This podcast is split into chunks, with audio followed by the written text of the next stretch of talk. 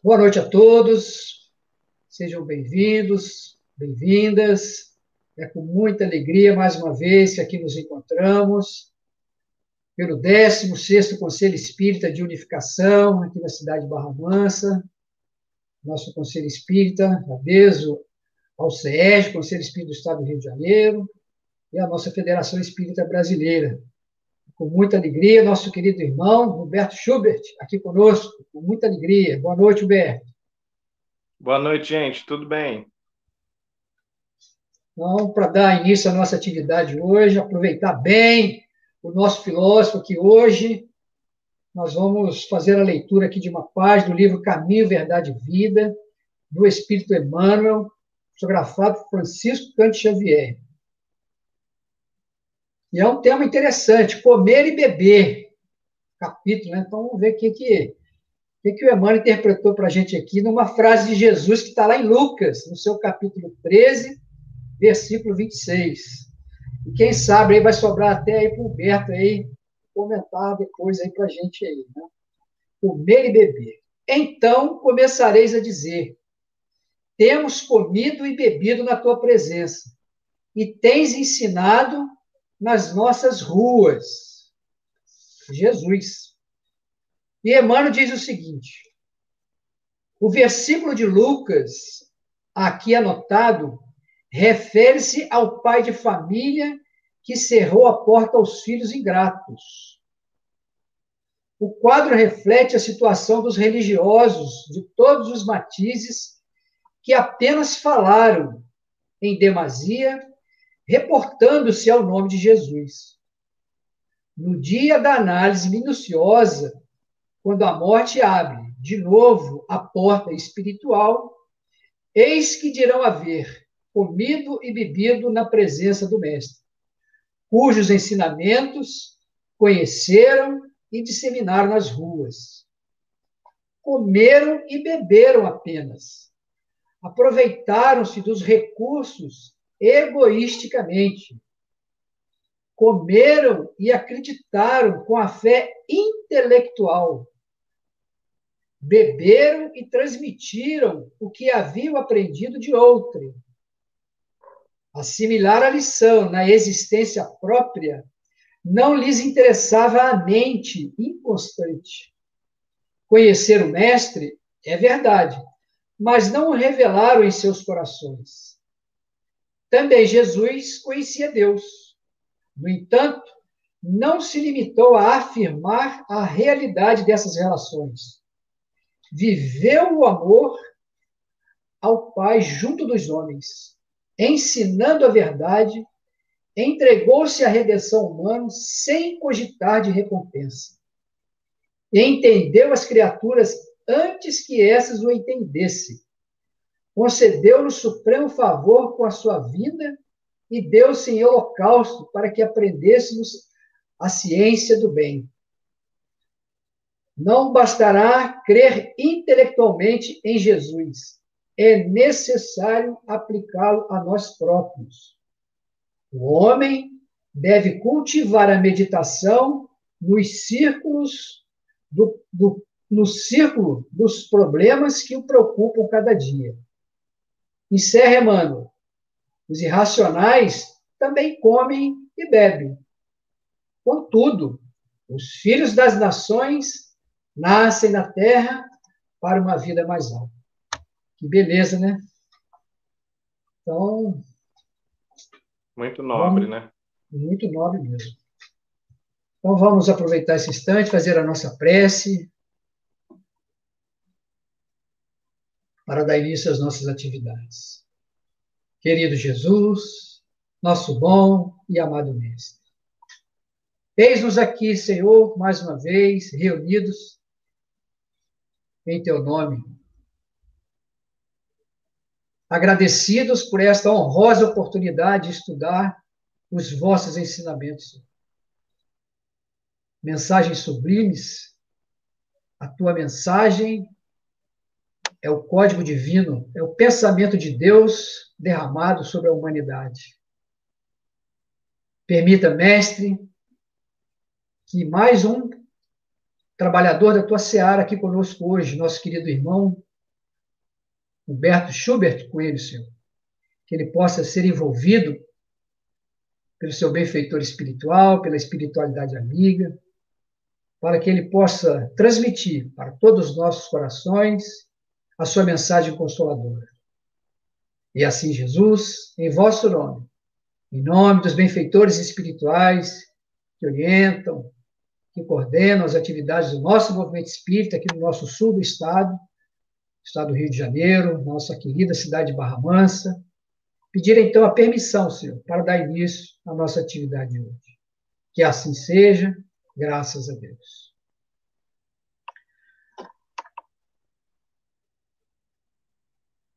Então, um pouco aqui do nosso expositor de hoje, nosso palestrante, que é de Juiz de Fora, Minas Gerais, neto da nossa querida amiga Sueli Calda Schubert, ele que é um trabalhador na seara espírita aí, filósofo, doutor em ciências da religi da, das religiões, professor de alemão, deve ser fácil não, hein, ser professor de alemão. Escritor, tendo livro publicado pela Federação Espírita Brasileira, Genealogia do Espírito. Lembro muito bem desse livro, principalmente conversando com um amigo lá na Feira do Livro sobre esse livro. E também a Filosofia Perene, pela editora Didier. E um outro livro dele também, que é Diálogos Espíritas, esse pela editora CEP, né, a Sociedade Espírita Primavera, da qual nosso irmão lá também participa. Então, ele também que é articulista pelo Reformador, revista da Federação Espírita Brasileira, da Presença Espírita, lá do nosso querido irmão Divaldo Franco, a editora Leal, e ele que a gente já falou aqui, um trabalhador lá do, da Primavera, né? Sociedade Espírita Primavera. E um detalhe interessante que é a participação dele, como, né, ele está lá, inclusive, como diretor do NUPES. O NUPES é o Núcleo de Pesquisa em Espiritualidade e Saúde da Universidade de Juiz de Fora.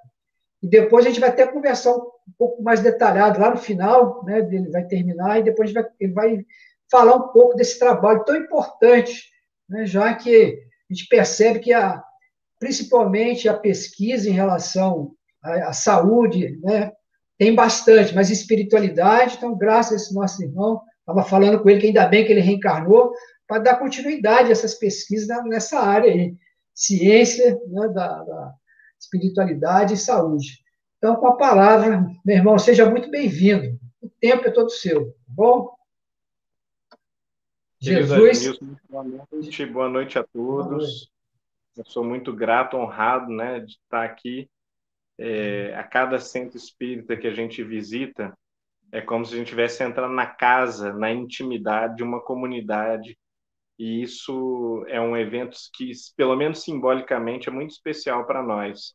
É, nós sempre tentamos é, marcar na memória esses momentos como momentos significativos que a gente está se reunindo, afinal de contas, para discutir uma doutrina muito sublime de consolação, de elevação espiritual. Então, não se trata de uma conversa, como a gente diz né, na boca pequena, jogada fora, né, ou de uma preleção, uma exposição, uma palestra qualquer. Nós precisamos, aliás, resgatar no, no movimento espírita o sentido profundo, o sentido elevado das nossas atividades, todas elas né, da reunião mediúnica ao trabalho assistencial, trabalho de promoção social. Então, todo o espectro do nosso trabalho, nós precisamos lembrar que ele faz parte de um grande movimento da alma, nossa alma, para o nosso próprio melhoramento, e ao mesmo tempo também um movimento em favor do melhoramento da humanidade, do melhoramento do estado de coisas em que nós vivemos. E esse movimento não é um movimento nosso. Nós somos peças na grande engrenagem, no grande motor do progresso espiritual da humanidade. Ou assim, pelo menos, queremos nos fazer. Nós queremos participar de algo que seja transcendente, que seja maior do que nós mesmos, que não seja um projeto de cabeças humanas, de indivíduos, um projeto finito, destinado a passar. Entretanto, se nós observarmos hoje o papel, a figura de Jesus no movimento espírita, e aqui eu não estou dizendo doutrina espírita, eu gostaria de separar bem as duas coisas.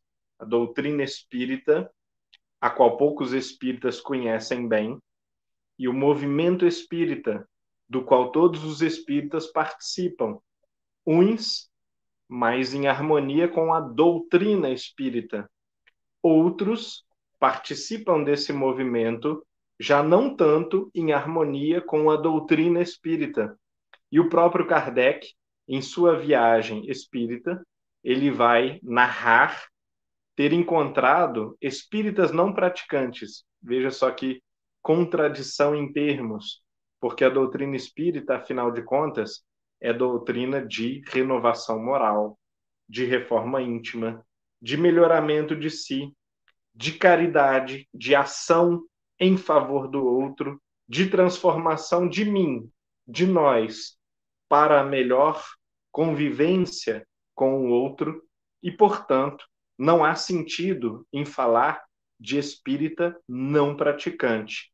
Entretanto, Kardec cunhou essa expressão exatamente para se referir àqueles indivíduos que se empolgam, que creem, como a nossa mensagem acabou de dizer, né, creem intelectualmente na doutrina espírita, simpatizam, apoiam, né, aprovam as ideias espíritas e, entretanto, não as vivenciam, não as praticam.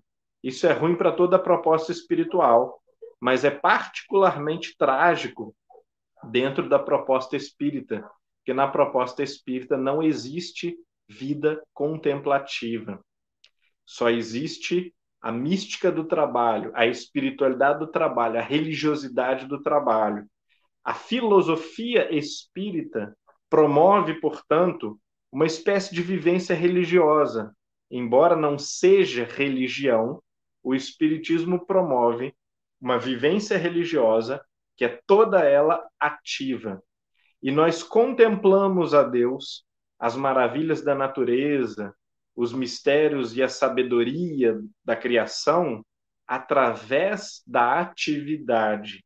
Nós podemos ter os momentos de recolhimento, de meditação, naturalmente, mas nós devemos ao mundo e a nós mesmos o trabalho, esse elemento fundamental da proposta espírita: trabalho social, trabalho material, trabalho político, o trabalho dentro de nós mesmos, na esfera da afetividade, trabalho é, intelectual, trabalho artístico, sensível, seja o que for, o espírita deve a Deus, ao mundo, a si mesmo, o trabalho, a força transformadora. Essa é uma das principais coisas que nós vimos aprender aqui nessa uh, terra de expiações e provações, né, de, de tantas dificuldades. Nós agora estamos enfrentando uma pandemia terrível, com efeitos devastadores sobre a economia. Então, alguns se encontram confortáveis, enquanto muitos desempregados, sem acesso a nada, eh, padecem, não apenas eh, vítimas da doença, então, tudo isso deve nos ocupar, deve nos convocar à ação. Onde é que eu posso ser útil?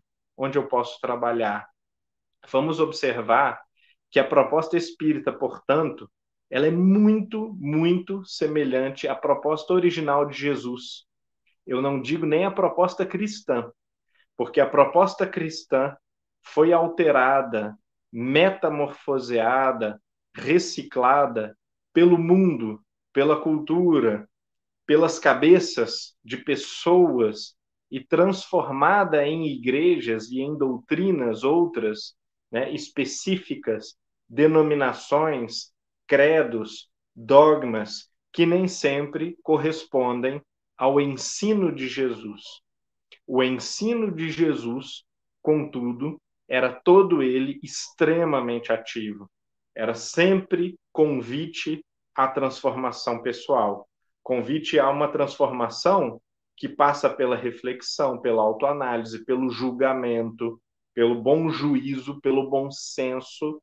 Claro, não é uma ação estabanada, esbaforida, que o sujeito sai fazendo qualquer coisa irresponsavelmente e nem sem planejamento, porque isso é muito pouco efetivo. Mas após a meditação, a reflexão, a preparação, é preciso que nós façamos algo contundente pelo outro, seja levar a palavra, o esclarecimento, seja levar condições materiais, quando nós tenhamos naturalmente, e o outro careça exatamente do material e não da edificação da palavra. Né? Seja levar a fé, a esperança, o conforto, a vibração positiva. Então, a proposta de Jesus, sendo ela extremamente ativa, como é a proposta de Kardec, como é a proposta espírita, ela transparece ao longo de todo o evangelho, também através de Atos dos Apóstolos ou das epístolas, né, no Novo Testamento, de uma maneira muito clara, como uma permanente preocupação com aqueles que são necessitados, né, com os que precisam de médico, não com os que não precisam. Não que não haja misericórdia, caridade preocupação, com os saudáveis, com os que não precisam de médico espiritual, com os felizes, mas a preocupação da mensagem de boa nova, de esperança, de renovação e de fé cristã é essencialmente aquele indivíduo que necessita exatamente disso tudo.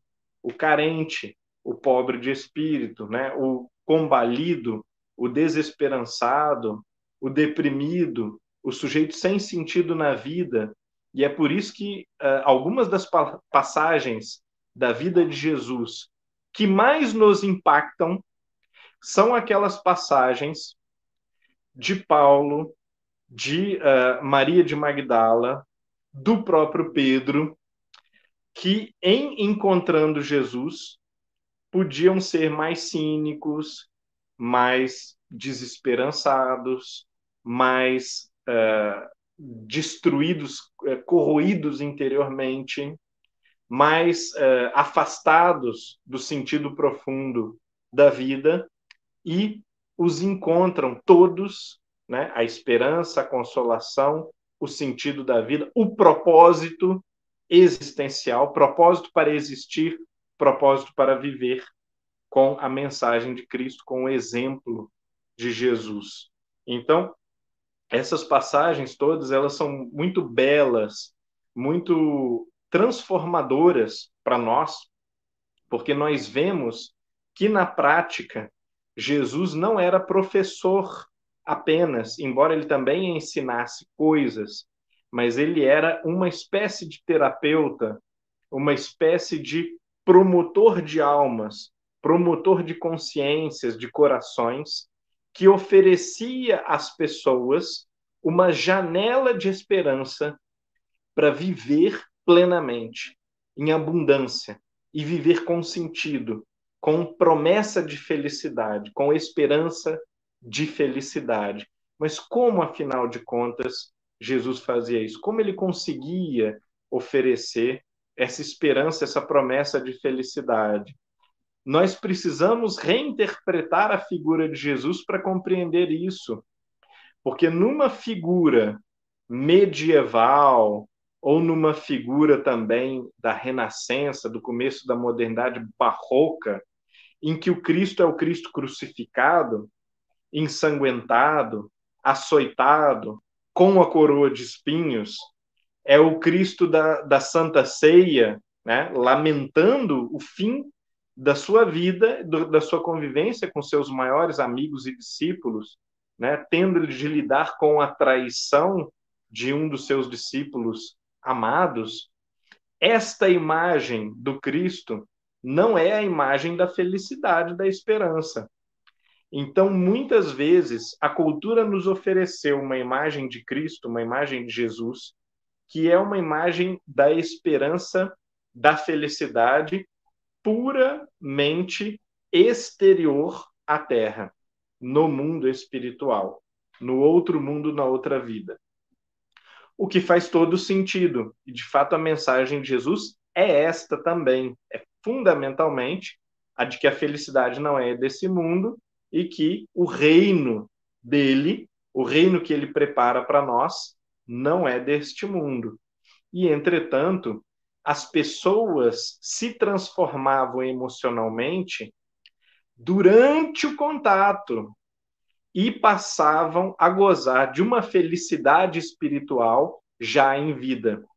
Então, como é que nós podemos imaginar que Jesus fosse um sujeito tristonho, um sujeito sisudo, que não transmitisse felicidade, se o que nós vemos nos discípulos é sempre a extrema felicidade, alegria espiritual, moral, existencial, sentimento profundo de amizade, de gratidão, de consolação, de esperança ao conviverem com Jesus.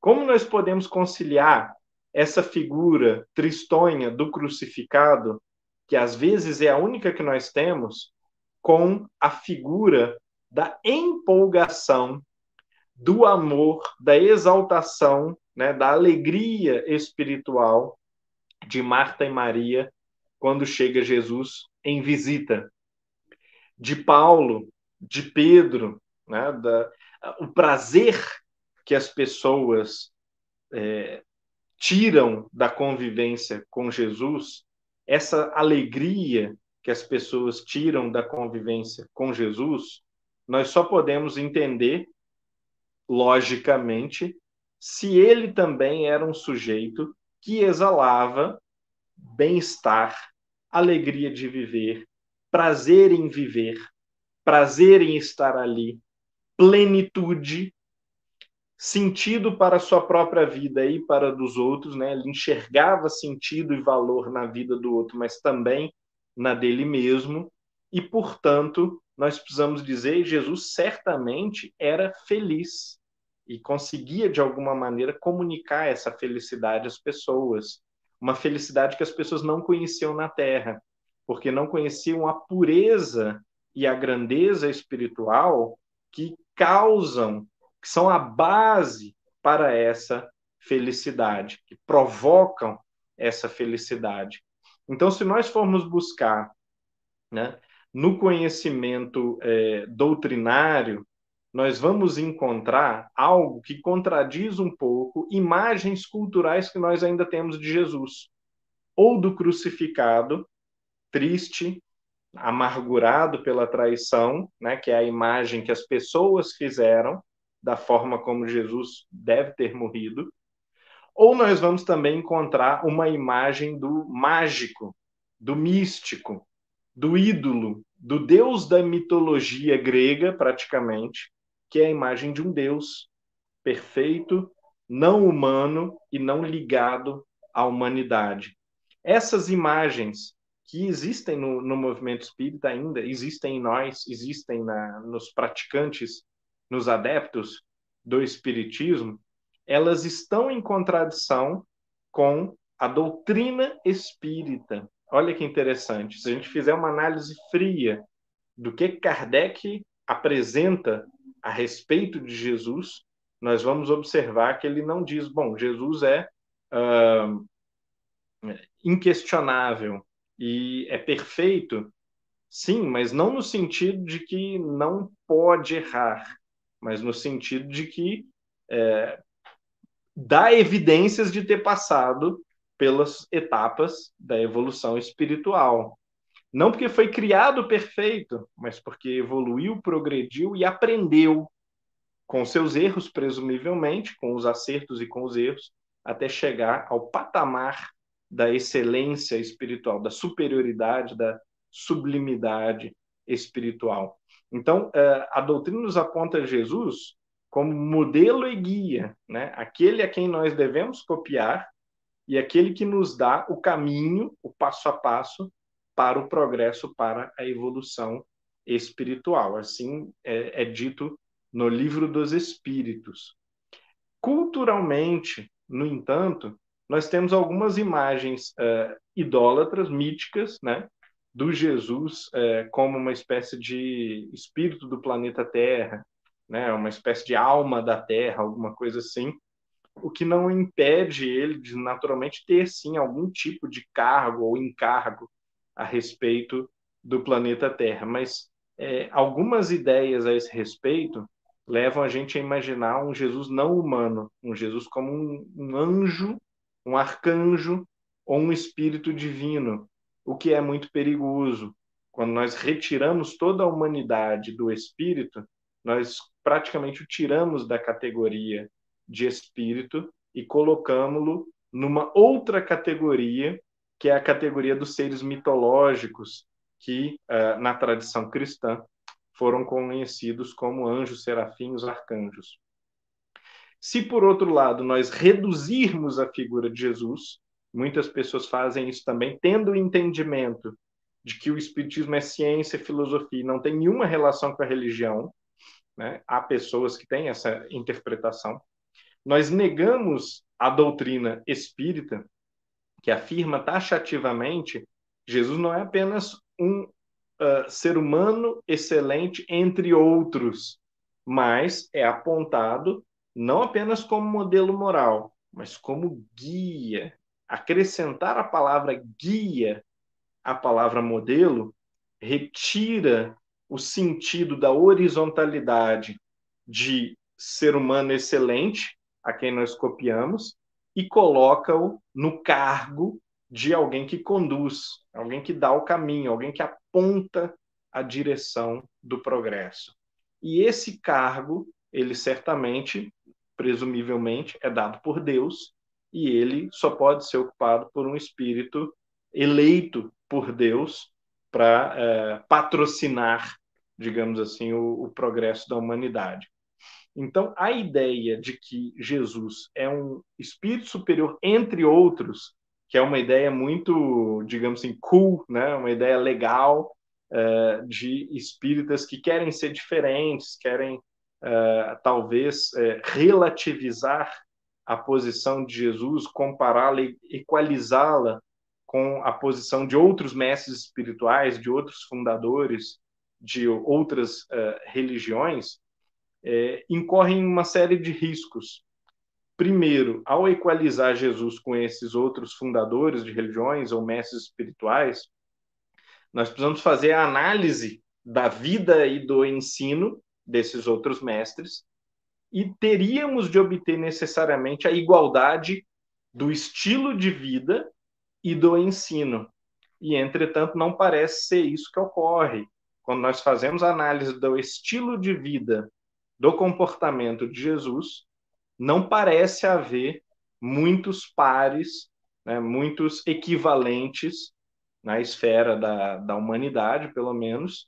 E também, quando nós analisamos o ensino de Jesus, nós observamos a solução para alguns dramas de que padecem as outras religiões, as outras mensagens, as outras filosofias espirituais, que muitas vezes é, são sublimes, são mensagens divinas, né? são profetas de Deus apresentando uma mensagem divina e que, entretanto, contém elementos de atraso, contém elementos de manutenção de certos problemas culturais, sociais da época.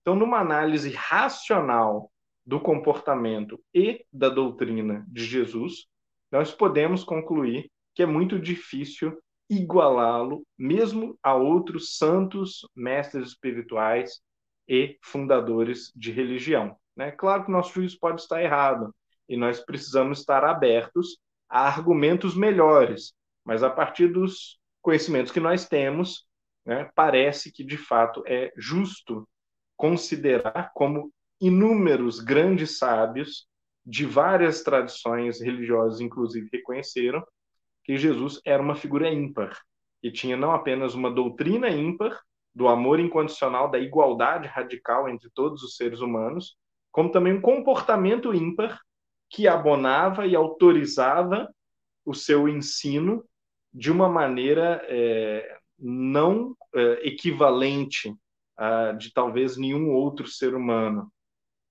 Muito bem. É, então, nós vamos lembrar, por exemplo, no capítulo 8 do Evangelho segundo o Espiritismo, quando uma mensagem de João Evangelista, é, e que Kardec uh, considerou e aprovou, vai dizer mais ou menos assim: Né? É, ele, Jesus, foi o facho que iluminou as trevas e foi o iniciador do espiritismo.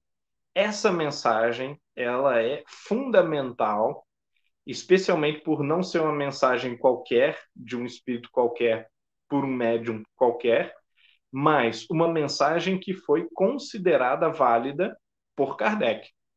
Então, e ela nos mostra, né, o valor dessa mensagem é que Jesus, embora ele não deva ser considerado nem um deus, nem um ídolo, nem uma figura mitológica, e é preciso que nós tenhamos os cuidados para evitar, por exemplo, nomenclaturas mitológicas, nomenclaturas teológicas que até podem ter algum fundo de verdade, mas a princípio não tem base científica, base no nosso conhecimento da natureza, inclusive da natureza espiritual, para serem verdade.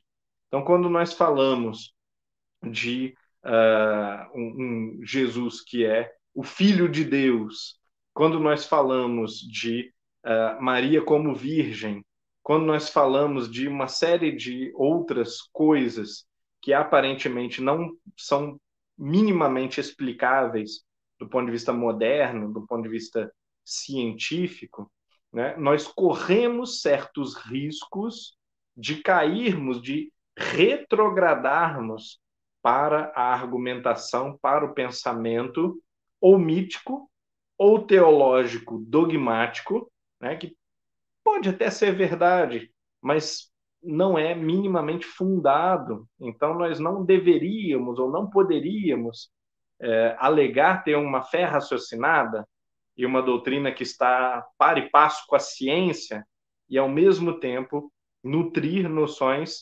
potencialmente supersticiosas e baseadas apenas num dogma de uma leitura é, literal das escrituras ou uma leitura é, cultural até das é, escrituras. Nosso conhecimento sobre as escrituras, aliás, é, sobre o, o Velho Testamento nem se fala, mas ainda sobre o Novo Testamento, mostra que não apenas algumas das nossas noções são mal traduzidas dos termos originais para as línguas modernas, para o latim já, na, na antiguidade, como também algumas outras noções não deveriam ser entendidas literalmente, porque o povo da época não as entendia tão literalmente assim quanto nós pensamos. Então, às vezes, na nossa leitura, nos escapam parábolas que parecem fatos, parecem ocorrências uh, ali do, do, cotidiano, nos escapam uh, metáforas e símbolos que parecem uh, expressões literais e que os ouvintes acreditavam literalmente e que, no entanto, no contexto da época, de acordo com a cultura da época, deveriam ter sido entendidos, inclusive simbolicamente, e não literalmente. Então, sem essas sutilezas do estudo das escrituras, do estudo do contexto histórico de Jesus e dos seus discípulos, que escreveram, afinal de contas, a história e as palavras de Cristo, nós incorremos em uma série de erros muito perigosos. Temos que tomar muito cuidado com isso. Paralelamente a essa preocupação, nós precisamos resgatar na figura de Cristo algo que já havia sido bem estabelecido antes do iluminismo por uma série de grandes filósofos que prepararam o terreno para o iluminismo e que viveram 150, 170, 180 anos antes de Kardec, que vão dizer, em sintonia com a proposta de Kardec, mas muito antes dele, antes do trabalho dele, que Jesus deveria ser compreendido como filósofo. Assim pensam Baruch Spinoza, por exemplo, Leibniz, John Locke, né, sumidades do pensamento filosófico científico ocidental e que já desconfiavam de um possível caráter mitológico, de um caráter é, puramente dogmático das apresentações sobre a figura, a pessoa uh, de Cristo ou a sua história ou seus feitos uh, maravilhosos. E vejam bem, eu aqui estou falando de pessoas, pelo menos dois desses filósofos, Locke e Leibniz, que uh, acreditam na possibilidade dos milagres, acreditam que os milagres realmente ocorreram. Houve o, o caminhar sobre as águas, a multiplicação dos pães, a cura de inúmeros doentes do espírito e do corpo, doentes de nascença, é, deficientes físicos com enfermidades incuráveis, leprosos, né, ressurreição. Então, esses uh, autores, acreditando nisso, eles mesmo assim queriam que a gente tivesse mais senso crítico, mais cuidado em não julgar a história sobre Jesus como inteiramente verídica e é, inteiramente factual, mas se a gente tivesse um pé atrás e fizesse uma análise do que, que deve ser verdade, do que, que não deve, uma análise da história, do contexto em que o texto foi escrito, lembrando que uh, se Jesus era perfeito, né, supondo essa tese, não necessariamente quem escreveu a história sobre sua vida e suas palavras uh, deveria ser igualmente perfeito e pode ter se enganado, pode ter errado, pode ter desviado um pouco a história do seu eixo original, né, do, dos, dos termos em que ela, uh, dos termos através dos quais ela realmente se desenrolou, né? Então, tomados esses cuidados, aí sim nós vamos poder fazer uma análise racional das escrituras. Pois é exatamente o que vai nos propor Allan Kardec em O Evangelho segundo o Espiritismo, que começa, vejam bem, com a observação de que Sócrates e Platão, dois filósofos racionalistas, críticos, autocríticos, muito preocupados com uh, o, o, dogmatismo e principalmente uh, também uh, idealistas, né, filósofos espiritualistas, em um sentido muito amplo da palavra, né, tomando aqui a, a licença de um uso é, flexível da terminologia, é, e só a partir dessa contextualização de Sócrates e Platão, como precursores, nas palavras de Kardec, das ideias cristãs e espíritas, é que Kardec vai passar a análise racional do Evangelho e vai nos apresentar uma análise do Evangelho que aponta para Jesus como filósofo, como professor espiritual, como mestre de uma sabedoria espiritual, de um nível de consciência, né, além do nível de consciência ordinário e normal, mas não de uma figura mitológica, não de um ídolo, não de um tipo de uh, ser à parte da criação ou uh, identificando com o próprio Deus.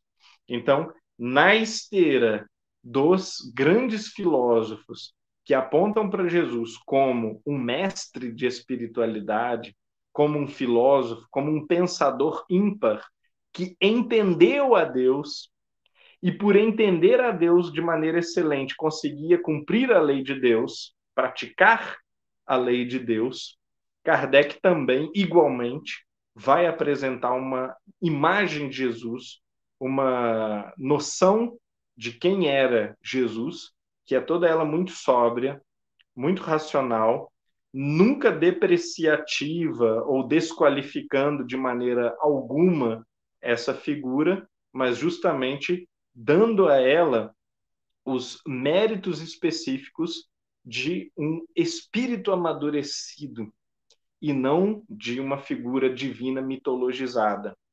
Isso é muito importante para a nossa compreensão do próprio Espiritismo, porque, como Kardec dirá na Gênese, em uh, capítulo 1, Caráter da Revelação Espírita, a ideia de Deus é o fundamento de toda filosofia.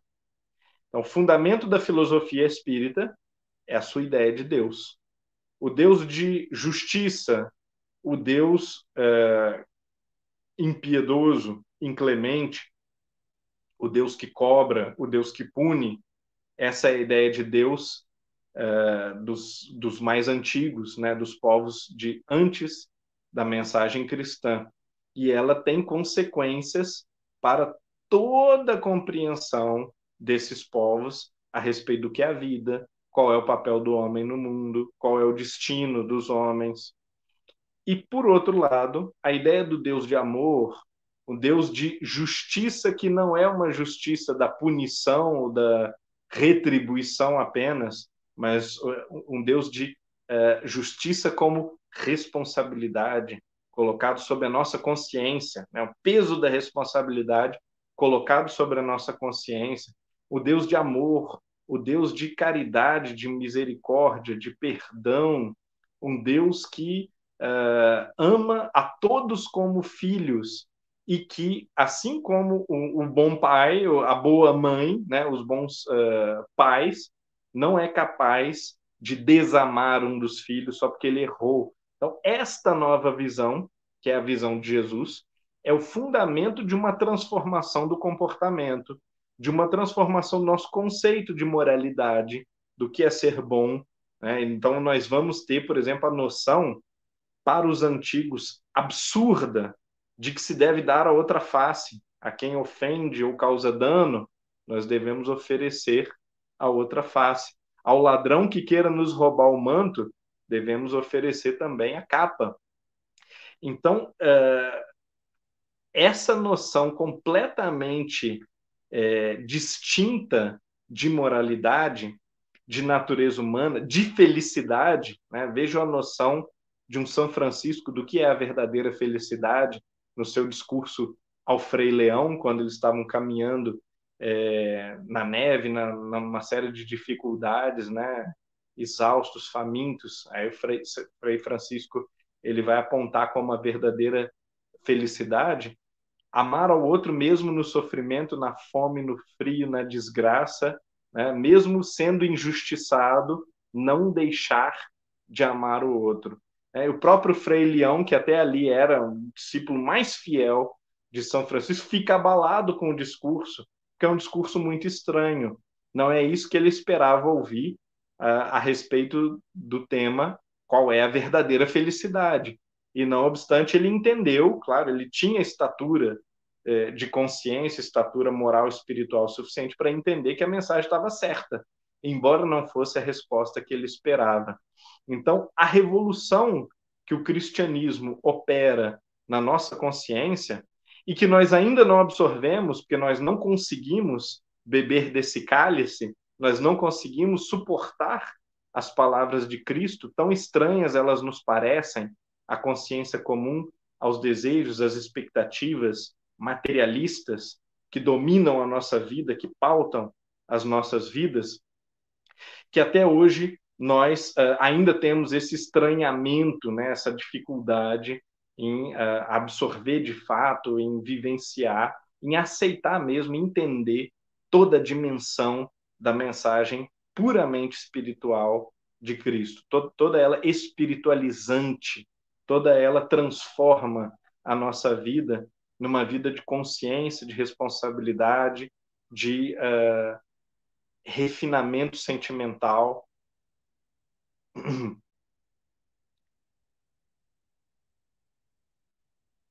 Perdão, gente. Eu estava aqui escutando o, o choro da, da criança aqui no, no quarto do lado, mas parece que já, já foi resolvido. Né? Coisas da vida em família, né? Vocês me desculpem. Então, para encerrar o nosso argumento, nós gostaríamos só de destacar isso. E Kardec resgata com muita habilidade esse conceito, que é o melhor conceito do que é exatamente o Deus cristão.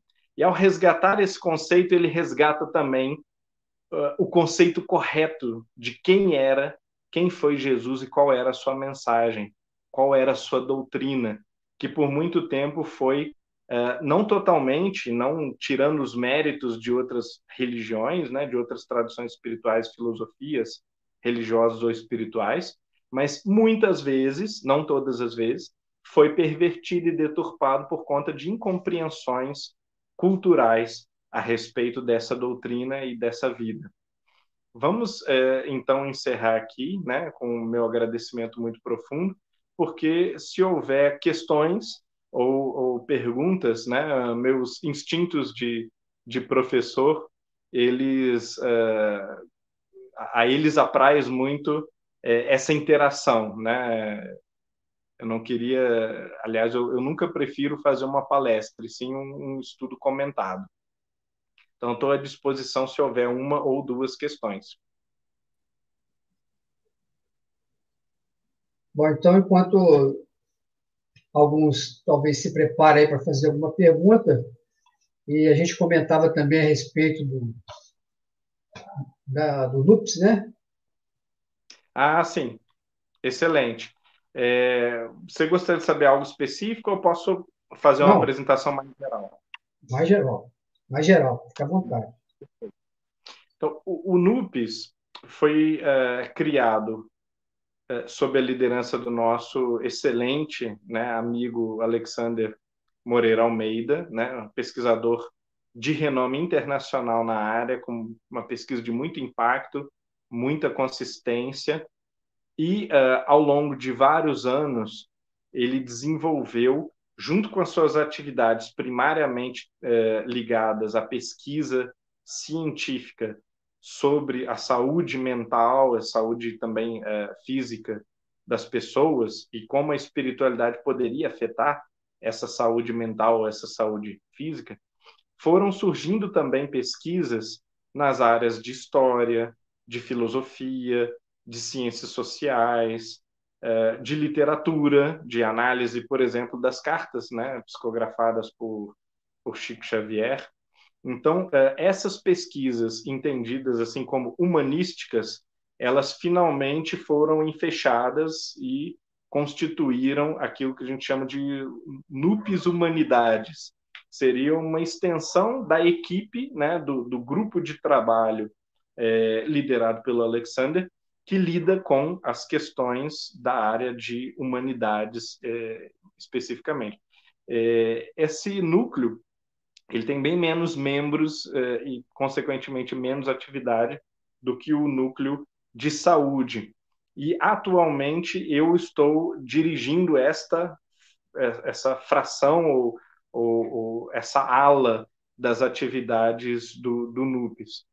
É, a ideia do nosso núcleo, portanto, é fazer pesquisa científica a respeito daqueles valores, daqueles elementos da vida, daqueles fenômenos, principalmente fenômenos, que compõem aquilo que internacionalmente se entende como sendo o campo da espiritualidade, né, que é um campo muito amplo de fenômenos, vivências, valores, experiências, percepções, que é, constituem não exatamente o, o, material básico das religiões, mas está muito ligado uh, às religiões, mas mesmo para os indivíduos sem religião, esse material ele tem um pouco a ver com aquilo que seria o, o, o espiritual no ser humano, ou o lado espiritual da, da vida, da vivência humana.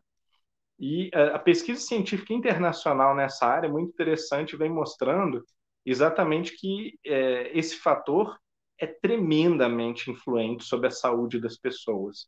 Saúde mental das pessoas, fatores como depressão, é, suicídio, né, tentativas ou pensamentos suicidas, uma série de comorbidades com vícios, com é, drogadição ou alcoolismo, tabagismo, tem muito a ver com a ausência ou a presença de espiritualidade né, sendo a, a presença de espiritualidade forte promotora de bem-estar mental, psíquico e também físico, né? E esses dados às vezes nos chocam a nós mesmos e levam cientistas é, materialistas e ateus no mundo todo a tentar elaborar e desenvolver explicações para essas tendências matemáticas e estatísticas na, na população.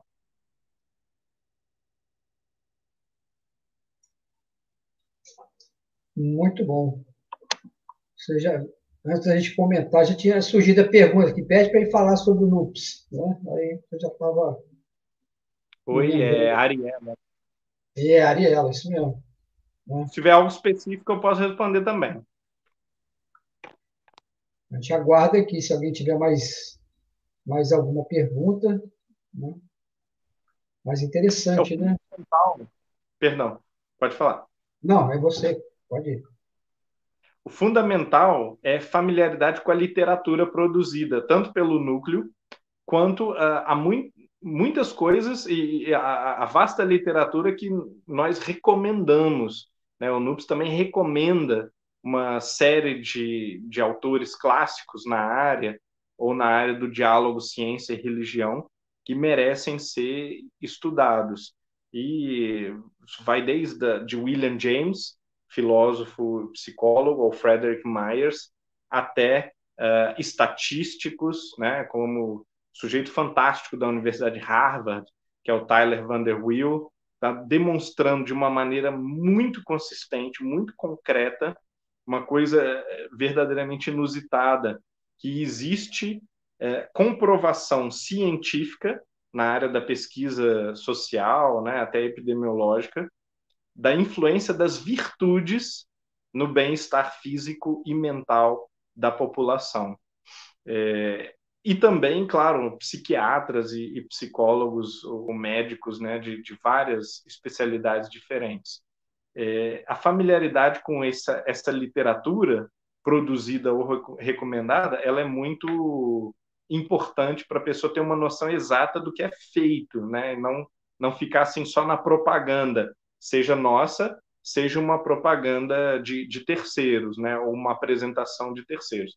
Por outro lado, no YouTube, nós temos um canal também que chama TV Noops e que tem uma grande quantidade de vídeos é, dos nossos membros, dos nossos colaboradores, no Brasil ou no exterior, em outras universidades também, não é só de Juiz de Fora, e principalmente nossos convidados. Nós temos muitos convidados internacionais ao longo desses anos que dão entrevistas ou que fazem curtas apresentações, às vezes de quatro minutos, seis minutos, e vale muito a pena é, assisti-las, que alguns desses convidados são os melhores do mundo em suas áreas. Então, nós temos, é, entre esses nomes que estão assim entre os melhores do planeta nas suas especialidades, nós temos, por exemplo, o, o Ronald Numbers na área de história, ou uh, o Andrew Pinsent na, na, área de filosofia e teologia, né, que é o di diretor do centro Ian Ramsey em, em, Oxford, e que trabalha bem próximo também do, do NUPS mais recentemente, é, de modo que vale muito a pena conhecer é, esses é, grandes especialistas, né? Pesquisa em reencarnação com Robert Almeder, por exemplo. É, enfim, é, são tantos nomes que é injusto citar alguns, porque a gente acaba deixando muitos importantes de fora. Isso é bom. Ah, é, lembrando aqui, até a Ariela, que fez a pergunta, né? Então, ela colocou aqui que ela, ela participou do primeiro congresso do NUPS, né? e ela que é da área da saúde daqui da cidade de Barra Mansa, né? e, e ela segue aí acompanhando as pesquisas né, na área da saúde. Tem um, o Centro Cristão Espírita Zico Horta, né, aproveitando aí esse tema que você trouxe hoje, é, e esse aspecto ainda da figura de Jesus, né, como diz no livro Ceareiros de Volta, né, publicado pela FEB, e uma das mensagens lá do Bittencourt Sampaio, que Jesus ainda segue esse desconhecido, né? Então, está sendo feita a pergunta aqui para citar, além das obras básicas, alguns outros livros, né? É, nessa, que se aprofunda, né? Essa visão de Jesus. Alguma outra? Sim, a literatura espírita a respeito do assunto é muito vasta nós temos uma quantidade imensa de material de qualidade, inclusive com uh, cenas históricas, que, claro, que não há como nós verificarmos a exatidão dessas cenas, de, uh, por exemplo, Bert Campos, de Emmanuel, de uh, Amélia Rodrigues, né?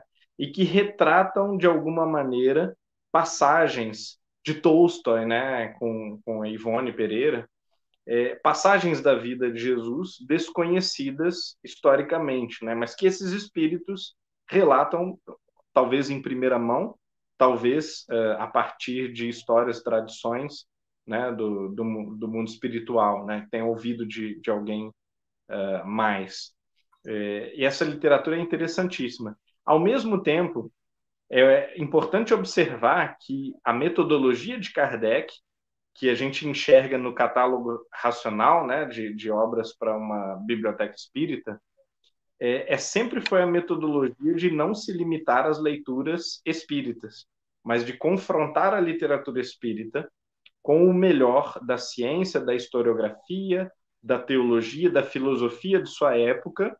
E, portanto, se nós queremos copiar o seu método, eu gostaria de fazer esse lembrete adicional também. Nós estamos no século XXI, nós precisamos conhecer o que, que a melhor historiografia fala ou, ou apresenta a respeito de, de, Jesus ou de qualquer figura histórica que a gente esteja estudando, da época, do contexto, das traduções, da qualidade das traduções.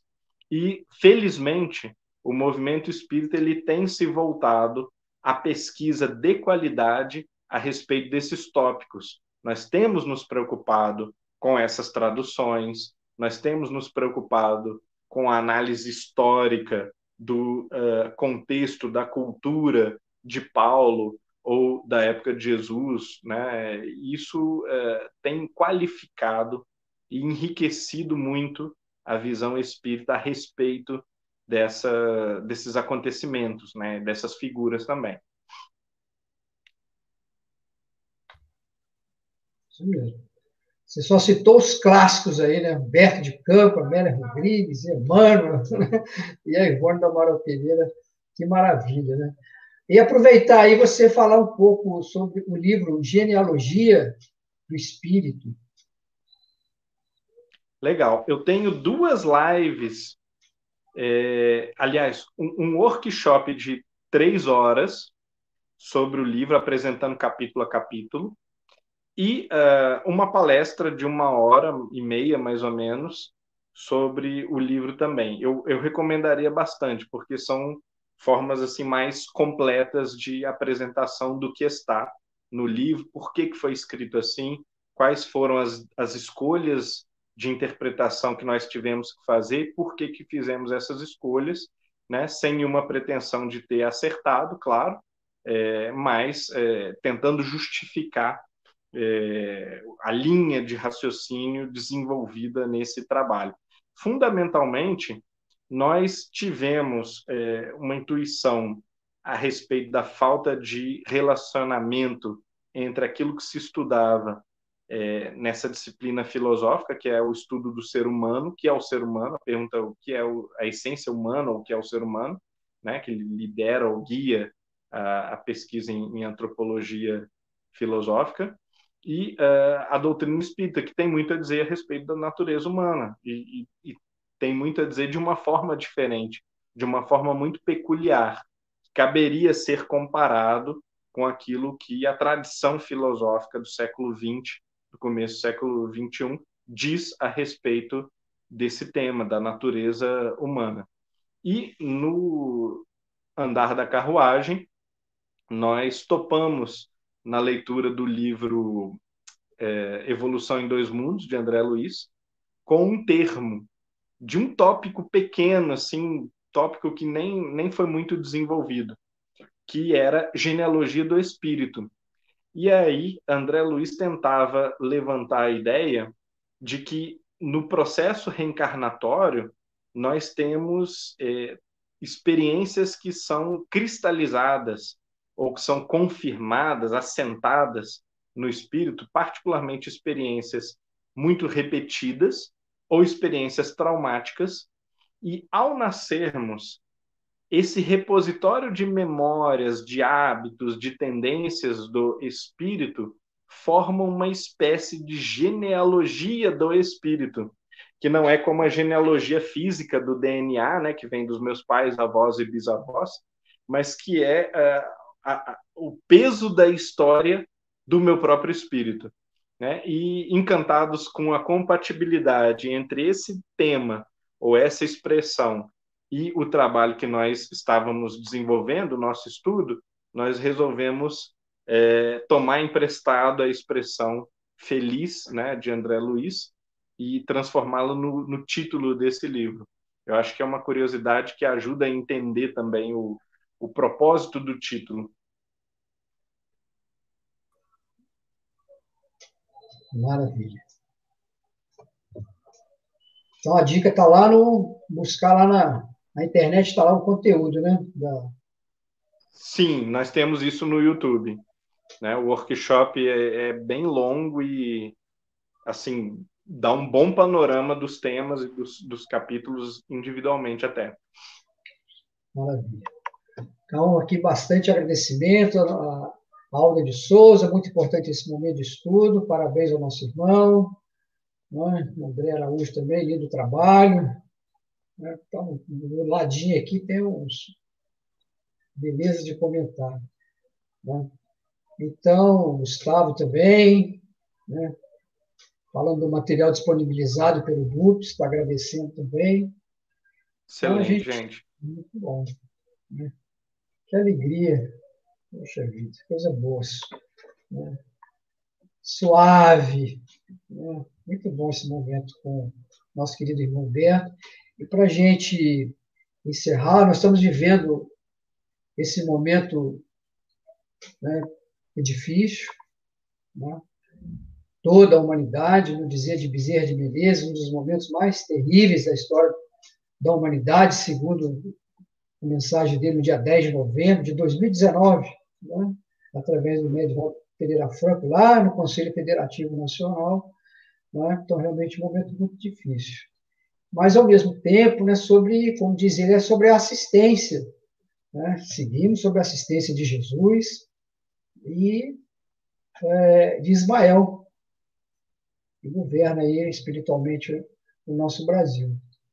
E, e se aproximando desse período em que comemoramos né, é. esse nascimento de Jesus, então você deixar uma mensagem final para a gente sobre esse, esse momento tão maravilhoso, né, que simbolicamente eu acho que dizer, a, a, boa nova que o Cristo veio nos trazer é que a esperança sempre vence o desânimo, o pessimismo, a desesperança. O pessimismo é materialista. Ele calcula as nossas chances, o corpo está sempre envelhecendo, sujeito a inúmeros perigos, o cérebro é muito delicado, qualquer coisa pode alterá-lo de uma forma infeliz, levando à loucura, à, à insanidade, de modo que não existe para o materialismo uma, um horizonte de felicidade além da juventude, do bem-estar material, da riqueza, do conforto. E a proposta espiritualista ela é justamente é, caracterizada por essa promessa de Jesus de que mais vale acumular tesouros no céu do que na terra. Então, os nossos medos, os nossos anseios em relação à vida material, eles devem ser diminuídos até o ponto não do desprezo, mas do desvalor. Nós devemos enxergar como valiosos, como preciosos aqueles valores realmente do espírito.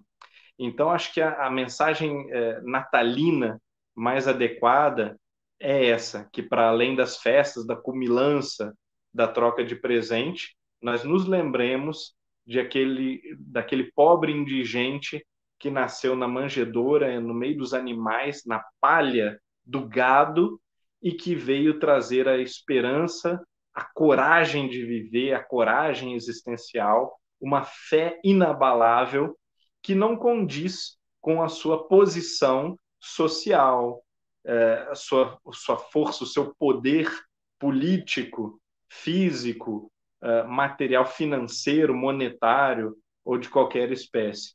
É, isso é, é, talvez mais do que a ressurreição, mais do que curar o leproso, a verdadeira prova da superioridade do espírito sobre o corpo.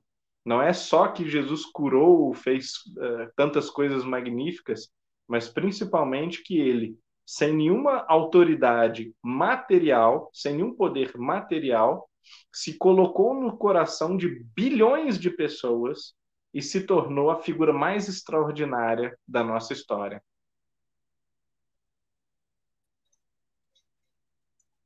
Que maravilha. Fechamento maravilhoso. Então, mais uma vez, te agradecer muito, Berto, por esse momento especial para nós, para nossa região, e agradecer mais uma vez aqui a, a presença de todos. Semana que vem estaremos aqui, com certeza, e pedir ao nosso querido irmão possa fazer uma prece para nós, para que a gente possa encerrar esse momento sublime. Sim, senhor. Vamos orar então, tendo em vista a proximidade do Natal. Para muitos, um momento cultural, até comercial. Para nós que guardamos a fé, uma lembrança simbólica da explosão de alegria, da chegada da luz à terra. Essa luz madura, realista e sóbria, e ao mesmo tempo confortadora, acalentadora. É a luz da consciência reta e pura de Jesus. Alma irmã, alma mestra, alma anciã, que nos conduz sem a perda do raciocínio crítico mas com o esplendor de uma fé vibrante, transformadora, transformativa, que nos aquece os corações e nos transforma. Que esse Natal seja de lembrança da transformação espiritual que tu, Cristo amado, representou para essas populações que ali viviam e que possa hoje ainda ser lembrado, ser vivido, ser seguido por nós. Assim seja.